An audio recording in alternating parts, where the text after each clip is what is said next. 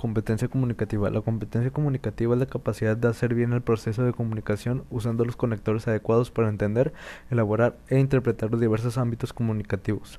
En el ámbito profesional, la potencialidad que tiene el sujeto de lograr una adecuada interacción comunicativa a partir de los conocimientos acerca del proceso de comunicación humana, habilidades comunicativas, principios, valores y actitudes. Ámbito social. La competencia comunicativa se ha vertido en la capacidad de una persona para comportarse de manera eficaz y adecuada en una determinada comunidad donde se desenvuelva hablando.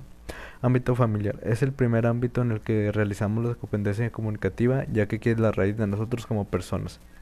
Aquí aprendemos a hablar y a dirigirnos con otras personas.